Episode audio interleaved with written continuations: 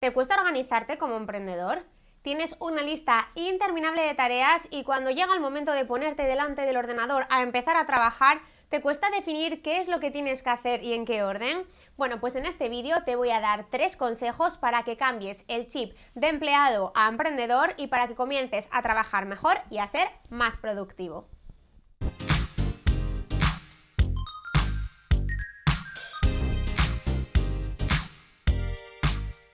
Hay estudios que dicen que es necesario mantener el hábito durante 21 días consecutivos para que al final ya forme parte de nuestro día a día de una forma natural. Mientras que hay otros estudios que dicen que son necesarios 3 meses para adquirir un nuevo hábito.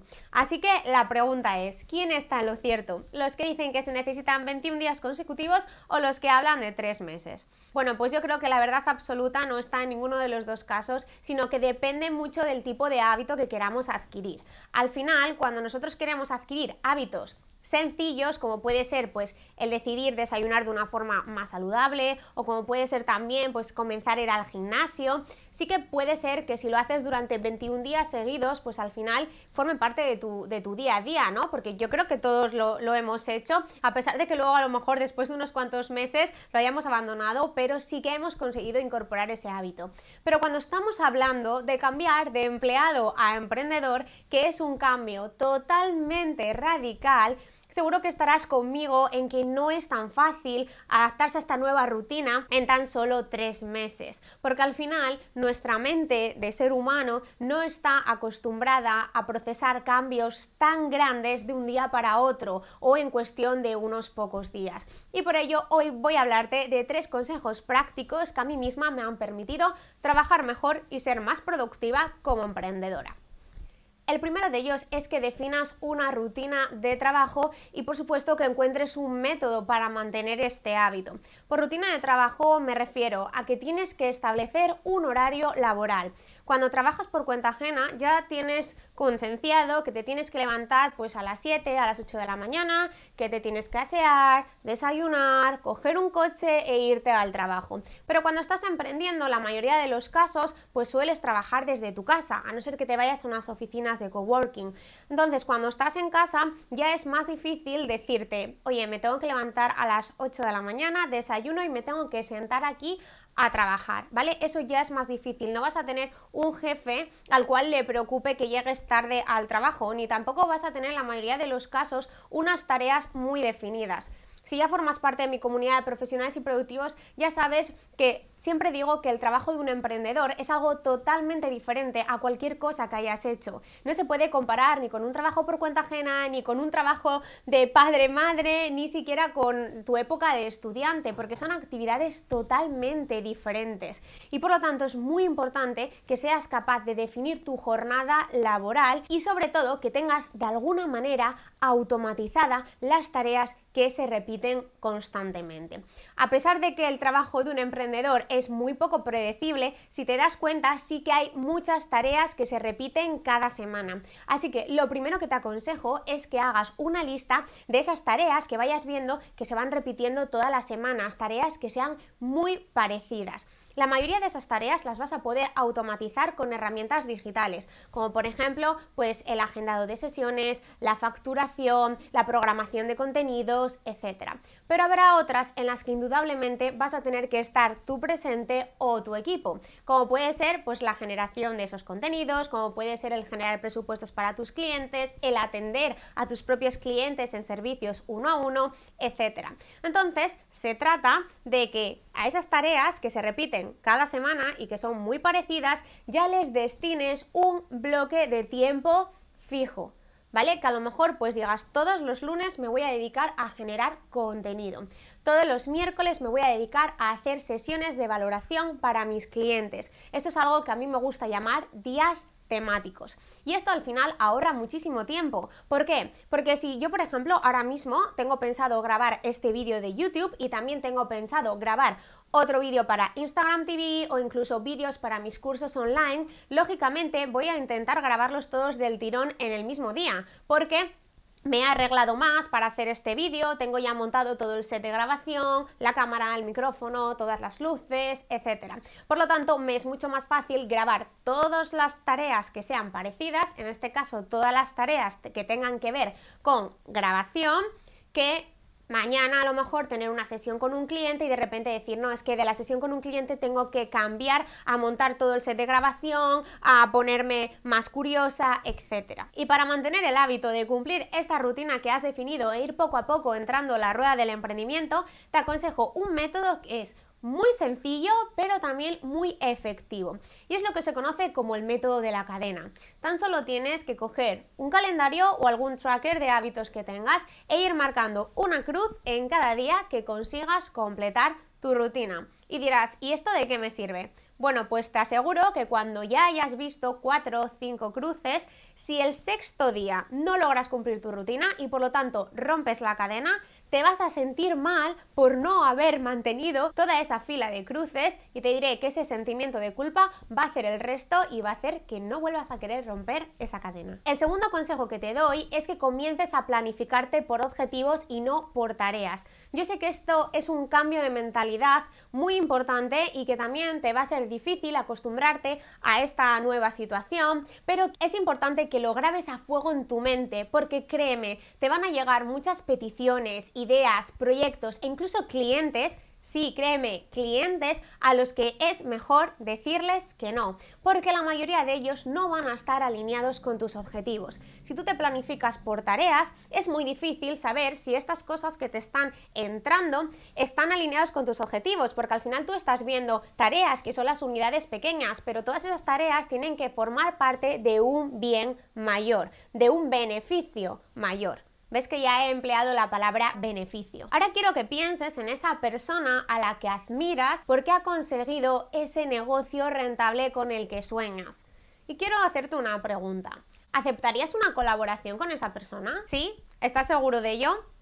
Por mucho que admires a determinadas personas, lo primero que tienes que plantearte, si en el caso de que esa persona viniera a ofrecerte una colaboración, es si esa colaboración te va a suponer algún tipo de beneficio más allá del que te haga ilusión, lógicamente, colaborar con una persona a la que admiras. Pero aquí estamos hablando de negocios. Por lo tanto, hacer una colaboración implica que las dos personas tengáis sectores que sean muy parecidos y que las dos partes tengáis algún tipo de beneficio. Por eso, te he dicho que tienes que plantearte tus objetivos, descomponerlos en tareas y asegurarte de que cualquier activo entrante que te va llegando solo lo aceptes si está alineado con esos objetivos de negocio que te has planteado. Porque si no, en el mundo del emprendimiento hay tanta información, hay tantas entradas que es muy fácil desviarse del camino y tú tienes que mantener siempre el foco en los objetivos que te has marcado porque solo así conseguirás alcanzarlos. Y antes de pasar al tercer consejo, te voy a pedir que si te está gustando este contenido, si te parece útil, si te está resultando interesante,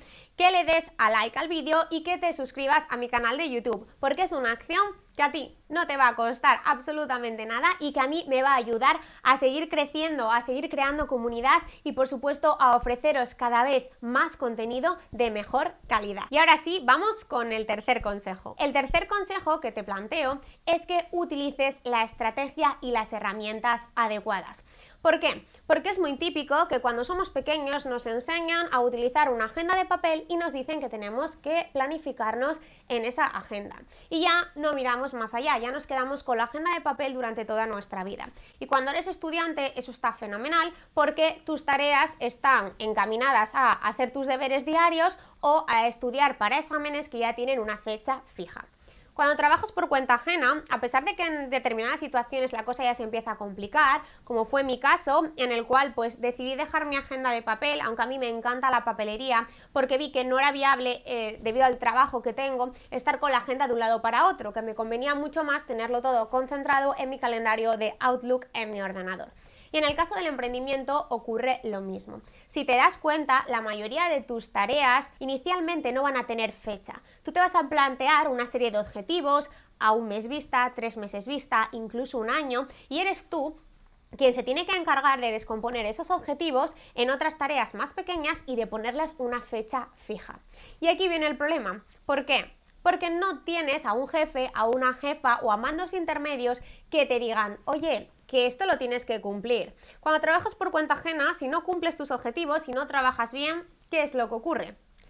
Tú lo sabes igual que yo. Sin embargo, en el mundo del emprendimiento, tú estás al mando de tu negocio y por lo tanto siempre es mucho más fácil escaquearse de las tareas cuando todo depende de ti. Así que lo que te quiero decir con esto es que te plantees bien qué tipo de estrategia y de herramientas vas a seguir para planificarte, para planificarte a meses vista y también para organizarte cada semana, porque los emprendedores tenemos que trabajar en un horizonte temporal de semanas. Nada de planificarnos por días porque entonces estamos perdiendo el tiempo. No pasa nada porque un día no cumplas tus objetivos. Lo importante es saber que tienes una semana para hacer todas esas tareas que tú te has planificado. Si eres un emprendedor que trabajas mucho con servicios uno a uno y que por lo tanto pues puede ser que te estén reservando los clientes a través de una aplicación como puede ser Calendly, You Can Book Me, etcétera.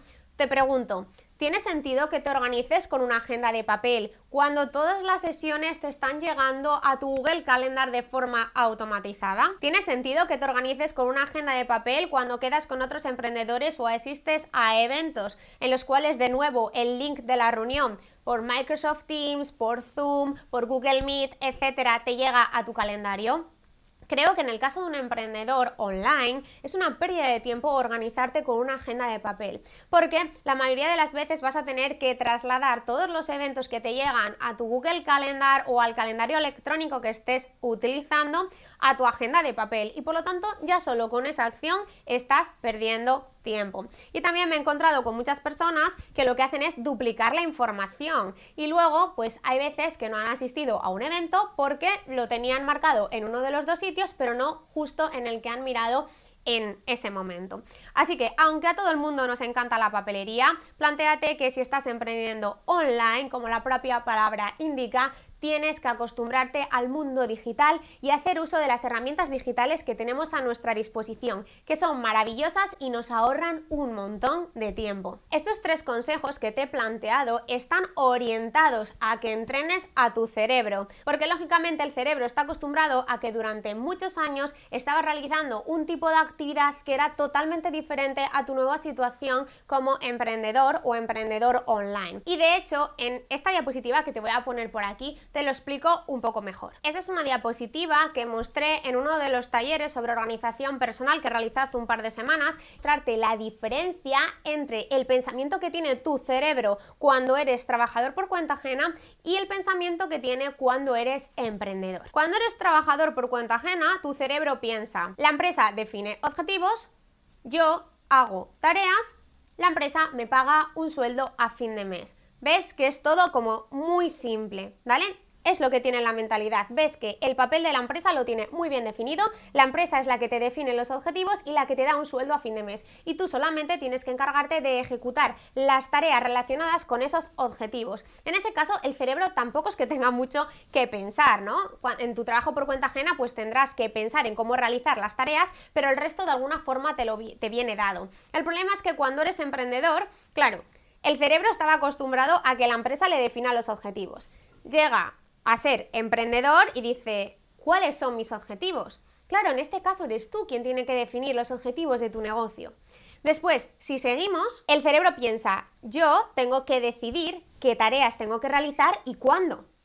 Y claro, ahí entramos en otra fase de qué tareas tengo que hacer y cuándo las tengo que hacer porque de nuevo eres tú quien tiene que descomponer esos objetivos que te has tenido que marcar en tareas más pequeñitas y además ponerles un deadline, una fecha límite para realizarlas. Y por último, el cerebro piensa, vale, en este caso yo soy quien me tengo que dar mi sueldo al mes, pero ¿Qué sueldo quiero? ¿Y cómo voy a conseguir ese sueldo? Como ves, en la faceta de emprendedor el cerebro está muy perdido y eres tú quien tiene que explicarle cómo deben de ser las cosas. Si quieres saber más sobre cómo organizarte mejor para cumplir tus objetivos de negocio, entonces te voy a dejar aquí abajo en la cajita de descripción el link a una masterclass totalmente gratuita en la que te cuento la estrategia a seguir para entrenar a tu cerebro y conquistar de una vez por todas tu productividad personal. Espero que estos tres consejos prácticos de los que te he hablado en este vídeo te ayuden y te motiven para seguir adelante trabajando y esforzándote en conseguir tus objetivos. Te ha gustado este vídeo, recuerda darle like, suscribirte a mi canal y compartirlo con otro emprendedor al que creas que le pueda ser de ayuda. Y como siempre, muchas gracias por tu tiempo, por estar aquí acompañándome y nos vemos en el próximo vídeo.